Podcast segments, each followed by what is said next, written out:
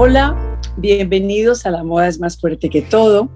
Bienvenidos a una buena conversación de moda, de historia, de herencias, de tradición, de todo lo que implica la moda. Vamos a hablar con un artífice, con una protagonista, con una mujer que lleva sus espaldas, sobre sus espaldas, las sombreras de los hombres, los pantalones de los hombres, los chalecos, los ojales, las abotonaduras, todo ese arte sartorial que normalmente se inventó para los hombres, para que los sastres, los sastrecillos valientes los hicieran. Y ella entró en su mundo. ¿Por qué? ¿Por qué Lina Cantillo decidió dedicarse a la moda masculina? Hola, bienvenida Lina. Bienvenida a la moda. Hola Pilar. ¿Cómo están todos? Muchas gracias. Eh, Lina Cantillo se dedica a los hombres porque ama ese universo masculino desde, no sé, 24, 25 años que ya estamos trabajando en este universo, cada vez lo amo más, cada vez amo más esta sastrería, ese hilo conductor que siempre nos lleva a, a ese performance, a ese escenario, a, a crear ese todo en el hombre. Pues la moda para mí, siempre lo he dicho, es masculina lo que, no lo que llevas puesto hoy, porque estás de encaje negro, como Elsa Schiaparelli, pero normalmente la mujer lleva pantalones, la mujer lleva botines, la mujer lleva chaleco, que es el corsé de los hombres, también siempre lo he sostenido.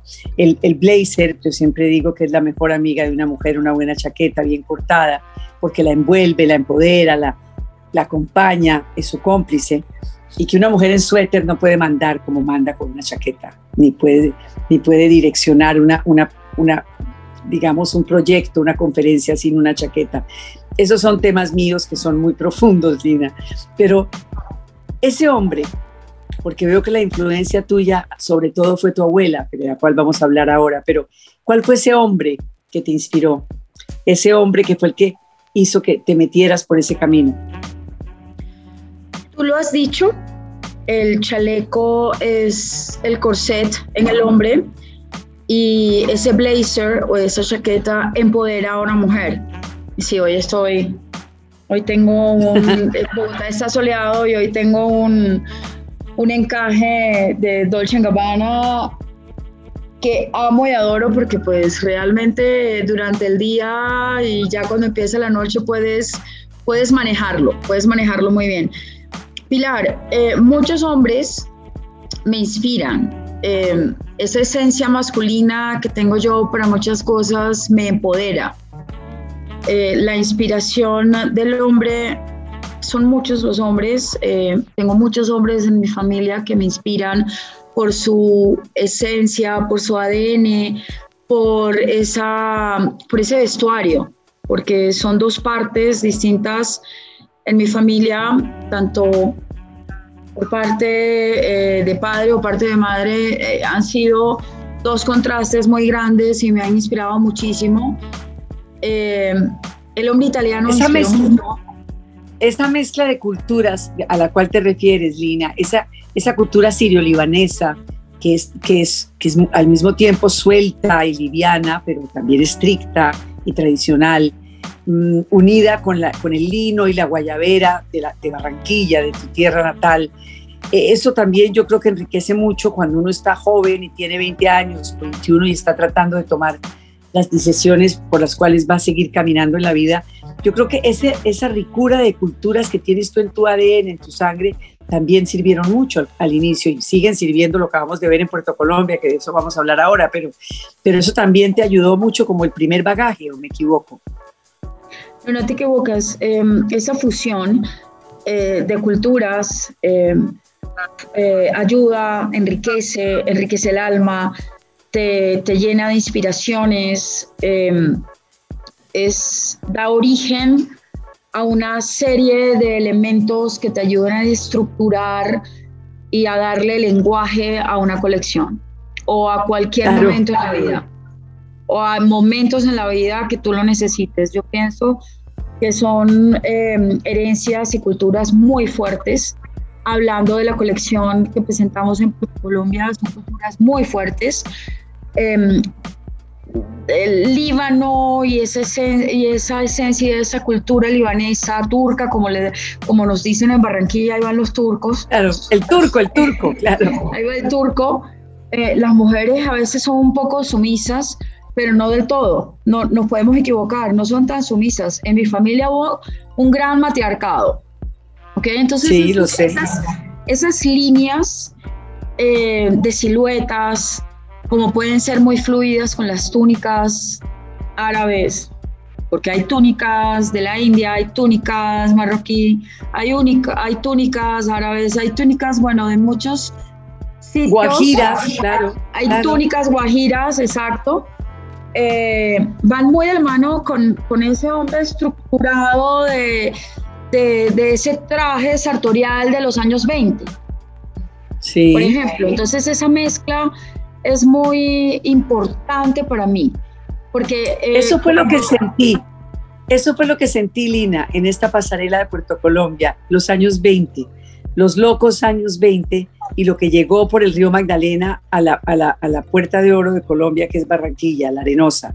Eso fue lo que sentí, que quisiste revivir la herencia de tu abuela, eh, la herencia de esta mujer, háblame de eso, porque me parece que la gente que te está escuchando, muchos estudiantes de, diseño, de arquitectura, de arte, se inspiran mucho en este podcast de La moda es más fuerte que todo, donde los personajes pues les cuentan eh, sobre su oficio, sobre su arte, sobre su, creatividad, sobre cómo llegan a eso. Bueno, mmm, el tema en Puerto Colombia y de Ixel Moda 2022 itinerante, que pues en principio es en Puerto Colombia, em, había un tema muy claro y específico y es el momento, la celebración de este nuevo malecón de Puerto Colombia e invitar a las personas, a la gente, al diseñador, al creativo, al artista a Puerto Colombia, siendo cuna de artistas, ¿no? Eh, invitándonos a todos a, estar, a conocer este malecón donde, donde pues Puerto Colombia su brillo es en los años 20, por eso la inspiración fue eh, los años 20. Mi familia eh, sale de Medio Oriente en 1912 y llega a Puerto Colombia años después porque bueno, pasaron por Francia y luego llegan años después eh, hacia los años 20 a Puerto Colombia, entran por Puerto Colombia, que todos sabemos que es la puerta de oro de Colombia, o así le dicen, donde hay mucha creatividad, donde llegaron muchos artistas, donde llegó muchos pintores, artistas plásticos, decoradores, diseñadores de moda, interioristas. Es, es muy grande lo que pasa y por eso esa inspiración fue en el origen en las gerencias y esta mujer, Sara Hamed, es mi abuela, y pues ellos llegaron en 1912 hacia 1920, pues fueron llegando poco a poco. Em, solo quedó Elena en, en, en, Líbano y pues me enteré hace poco que estuve escarbando un poco en la historia mía familiar de la familia Hamed, que es por parte de mi padre, eh, que llegaron vendiendo textiles e insumos eh, a Barranquilla y por eso la colección se llama Herencias, la llegada de Sarah Hamed. Básicamente, eh, por eso nos inspiramos en ella. Al oírte hablar, Lina, de todos estos ancestros y de toda esta historia familiar, siempre pienso que la has llevado muy arraigadas esas herencias, pensando, por ejemplo, en tu colección macondiana, tu, tu, tu colección inspirada en Gabo y en los hombres de Remedios la Bella y de todas las mujeres de 100 años de soledad. ¿Cómo son esas inspiraciones? ¿Cómo le llegan a Lina Cantillo durmiendo, trabajando, viajando? ¿Cómo manejas eso? Hay una pequeña ayuda cuando, cuando en el ejemplo de esta última pasarela que tuvimos el sábado pasado en Puerto Colombia, donde uno, bueno, donde te dicen, mira, queremos hacer un homenaje a Puerto Colombia, a, su malecón, a su nuevo malecón, eh, la inspiración en los 20, entonces ya ahí te dan como un pequeño punto de partida para tu inspirarte. Eso pasa. O ejemplos como el Hotel Santa Clara, eh, que es un hotel donde hubo un convento de las Clarisas y la uniformidad se inspiró, esa colección se inspiró en las capas que bordaban esas clarisas en su, en su momento, en 1621, o colecciones, eh, toda colección debe tener una historia que contar. Eso es lo importante, porque cuando tú tienes una, una historia que contar, tú de ahí tienes una paleta de colores, tienes unas texturas, tienes imágenes en tu cabeza. Yo me fui en esta colección al desierto del Sahara, me fui a Medio Oriente, me fui a esas campañas que ellos tienen en el desierto, a esas fibras, eh, a esos tal vez estampados crudos, digámoslo así, a ese maquillaje, por ejemplo, el maquillaje era como una sombra dorada en los ojos, yo como, como beduinos. Como, como ese Lawrence of, como ese Lawrence of Arabia que uno veía en Lawrence, exacto, Lawrence of Arabia. Yo me voy a un Casablanca para los blazers smoking tropical. Yo me voy a tantos lugares, yo vuelo, yo viajo. Bueno, pero es que Casablanca fue un poco eso, la, la, Primera Guerra Mundial fue, fue 1913 y era todo lo que estaba pasando y todo ese esa, ese mundo sotomundo, ese mundo oscuro, distinto, diferente. ¿Qué siente una creadora, una, una, una diseñadora, una creatriz, como les dicen en Italia, cuando pasa esa ópera prima? Cuando se devuelven las modelos, cuando están ya con la adrenalina a millón, ya de regreso. ¿Qué siente Lina Cantillo cuando entrega una colección, cuando termina la pasarela?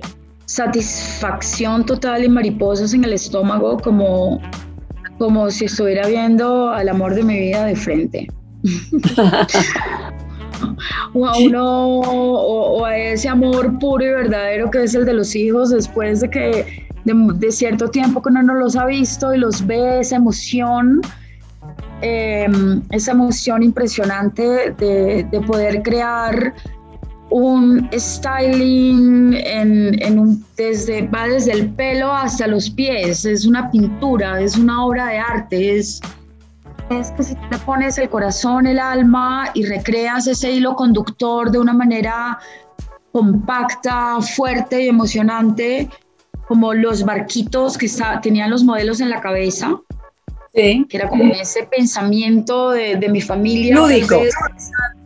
Claro. Sí, em, tal vez ese pensamiento de que vamos a coger este barco, vamos a tomar este barco, vamos a cruzar el océano, vamos a ir y, bueno, todo eso es importante, ese barquito que está en el pelo, ese barquito pintado de dorado, ese... Em, contesta, ¿sí? Ese, no, sí, es esa, esa ilusión de, ese maquillaje, ese styling del pelo, ese arte sartorial en las chaquetas que tiene tanto detalle, eh, es una emoción muy grande. Demasiado. ¿Cómo, ¿Cómo quisieras vestir lo que va a suceder en Colombia en tres días? ¿Cómo vestirías a Petro? ¿Cómo vestirías esa, esa tarima que va, que va a tener la posesión presidencial de un nuevo presidente por primera vez en 200 años en nuestro país diferente? Si, si, si, si te hubieran buscado, Lina, ¿cómo sería? Como un escenario de moda, pues le pondría 10 centímetros más al futuro presidente. Eh, ¿Y cómo lo haríamos? Estilizándolo, eh, poniendo un color neutro, porque pues eso buscamos en este momento, como, como una neutralidad, claro, es que, no tener un vestido político. No, es que la moda tiene que, la moda hace ese papel, la moda viste todas las resonancias sociales y todos los cambios sociales los viste la moda. Eh, correcto. Em, haríamos, estilizaríamos al próximo presidente de Colombia. Eh, pondría un color muy neutro, un color también que le levante la piel, un color que le levante un poco la piel, un azul no tan oscuro porque nos llevaría mucho al negro, eh, yo le pondría un azul medio, medianoche, como le decimos por ahí, que se nota que es sí, el azul, medianoche. Sí. Ah, tú sabes que tú me has oído siempre que la camisa blanca y un buen cuello es como un gran collar de perlas en nosotras, las mujeres. Es, es, un, es, una, es una especie de... Esa, ¿Sabes esa cosa plateada que le ponen a uno los fotógrafos cuando quieren tomarle a uno bien la foto y que, uno, y que la piel se vea lozana y joven y bella? Es como eso, una camisa blanca. Te aliviana las líneas del rostro, te quita las ojeras, te, te quita hasta años una buena camisa blanca. Sí, completamente. Te ilumina el rostro, definitivamente.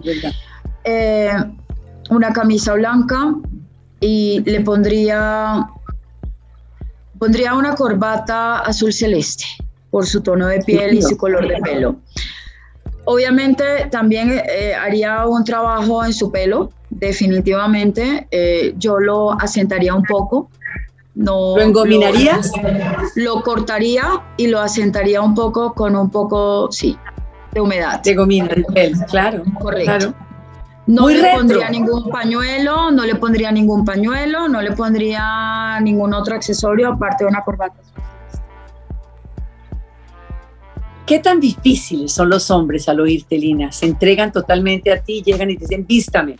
¿O te cuesta trabajo? ¿O son sumisos? ¿Cómo funciona eso por cuando llegan a tus brazos, a tu taller, a, tus ojos? El 50% de ellos es muy sumiso, el 70% se deja llevar muy bien, pero hay un gran porcentaje que tienen ellos la última palabra y es decirle a la señora, sí, mi amor, lo que tú digas. ¿En serio? Sí. Uh, muchas, tú sabes. Pero con los jóvenes. Pero con los jóvenes no es así, porque Mm, los jóvenes sabes que se están volviendo un poquito clásicos, ¿no? Entonces eh, les cuesta un poco de trabajo y, bueno, en ese momento tenemos mucho lo retro, tenemos mucho ese vintage. La nostalgia. La nostalgia, la nostalgia. Sí. Ese vintage, esa nostalgia muy a flor nuestra, en nuestras tendencias y en nuestras colecciones en este momento. Eh, y les cuesta un poco entender, pero, pero eso es ya como muy pasado. Y resulta que, que no llegaron y no alcanzaron a, a, lo que estábamos viviendo de ese, de ese espilo, de, de ese fit.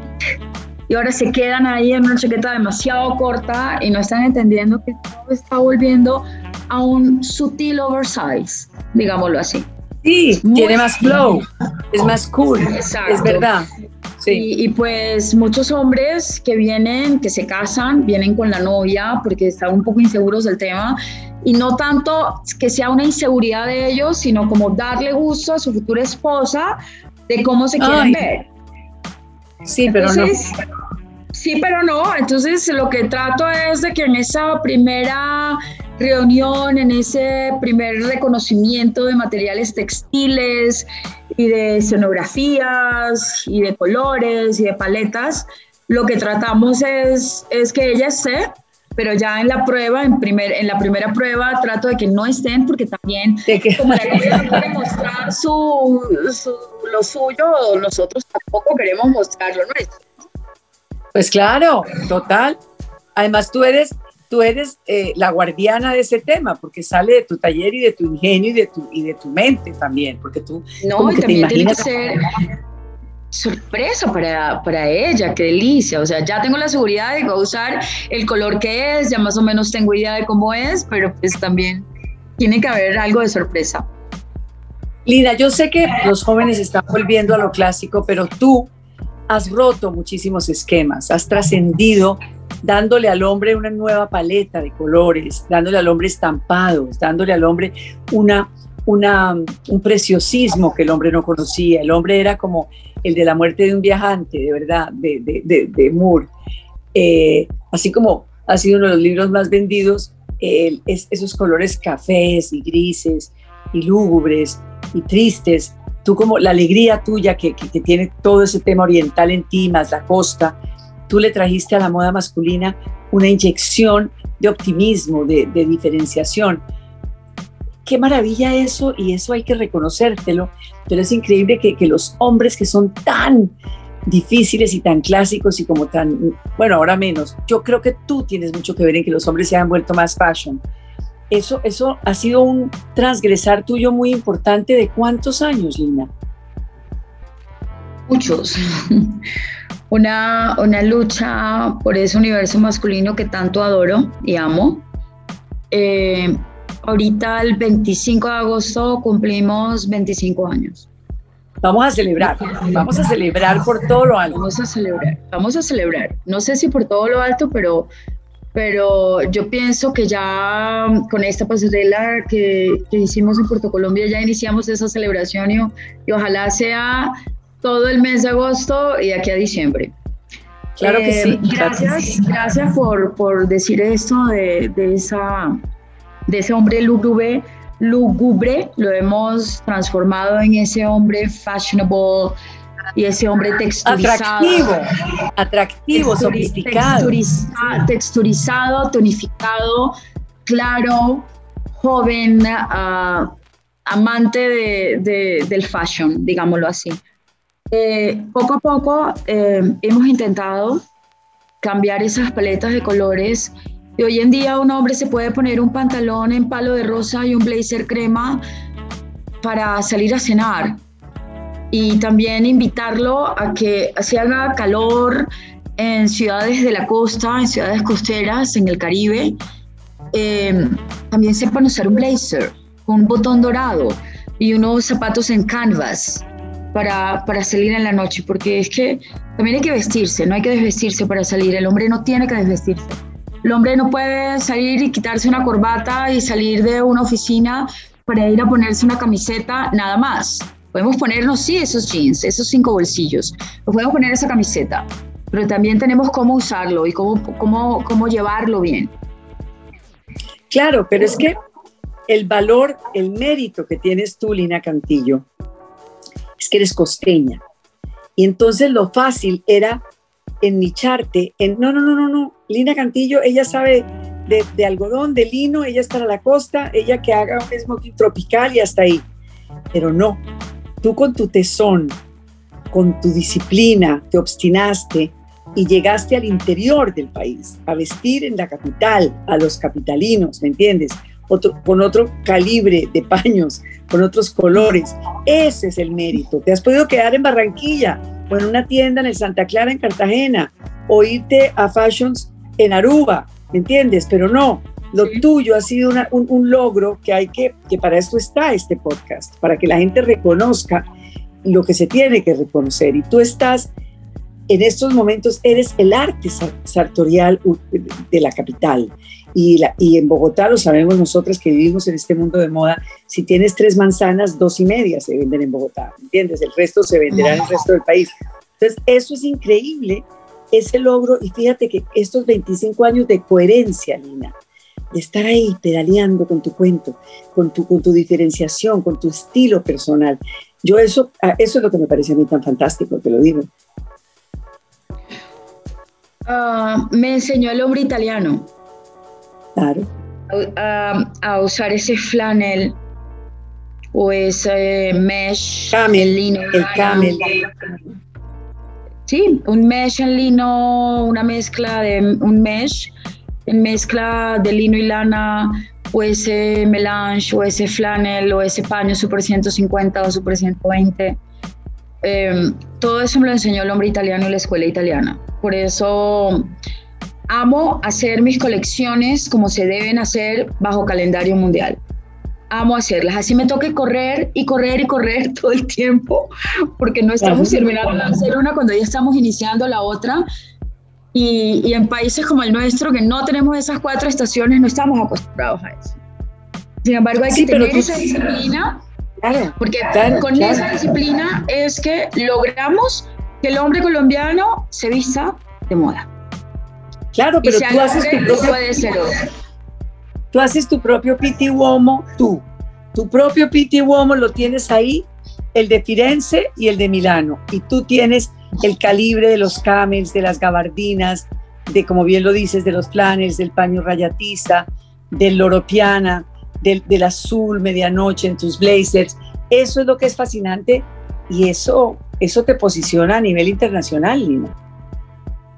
Muchas gracias, Pilar viniendo de ti, me lo creo todo. ¿Qué es lo que más te gusta hacer? ¿Un smoking una guayabera o una chaqueta de jean? ¿Qué es dónde, dónde, dónde te la gozas más?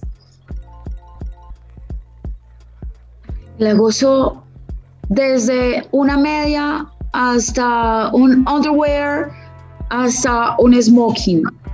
Amo los corbatines en terciopelo, entonces no sé qué decirte, es que me encanta todo. Me, me fascina, me fascina. Yo diría que un smoking en terciopelo negro con un forro en acetato negro de paceless y un po de soa francés en la solapa. Divino. además de tus espadriles, de tus, de tus espadriles en lona, ¿te has metido en, más en calzado? Porque ahí estoy perdida. Ah, pues mira, el calzado lo estuve haciendo en Portugal, ¿ok? Porque de hecho estuve en Medellín la semana pasada mirando a ver si habíamos evolucionado un poquito con algún tema de zapatería o algo por el estilo. Pero no, pero no. Entonces eh, lo seguimos haciendo en Portugal y solo hago dos tipos de zapato. ¿Será que me hace ¿Ya estamos eh, solo el zapato luchido o el de charol para smoking negro. Sí. Y el zapato color coñac de amarrar. Los dos de amarrar. Porque es el mm. zapato que tengo para los novios, para mis novios. Ok. es para el smoking negro y para los smoking o los trajes cruzados dopiopeto de mis novios en colores marfil.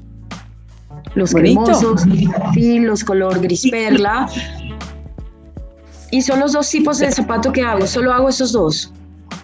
Ok, pero estamos entendiendo, claro. A veces, a, veces, a veces se me enreda el azul noche, porque me encanta el zapato en cuero, solo oscuro de amarrar, pero es el zapato formal de amarrar, es el único que yo hago. A veces hago unas alpargatas también en Portugal, en gamuza o en canvas o en lona, eh, con borlas arriba, pero lo hacemos cada tres colecciones, cada seis colecciones. Cuando tenemos una gamuza o algo ya mejor, uno que superó, una horma que superó a la anterior, porque es una alpargata es demasiado difícil, demasiado difícil de hacer. Claro, no.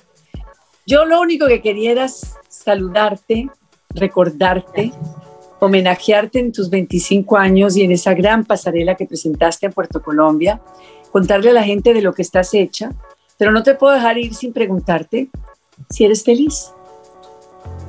Muy, no sabes, muy, muy, muy en todo momento. En cada momento de mi vida soy feliz, disfruto cada momento de mi vida. Me, me, a veces me, me freno un poquito porque me he vuelto un poquito como neurótica, medio perfeccionista, pero es que el trabajo me ha llevado a eso. Y a veces cuando las cosas no me salen así, tal cual como yo me los estaba imaginando, a veces trato como de, de, de, no sé, como de molestarme un poco, pero soy una mujer feliz. I'm a happy human. You're a, happy, you're a happy, wonderful woman. Pero lo que quiero decirte es que te salieron muy bien las cosas, de verdad, Lina. Te mando muchos besos, de verdad. Y la moda es más fuerte que todo, por eso estás aquí. Gracias. Chao, my love. Muchas gracias. Bye, bye.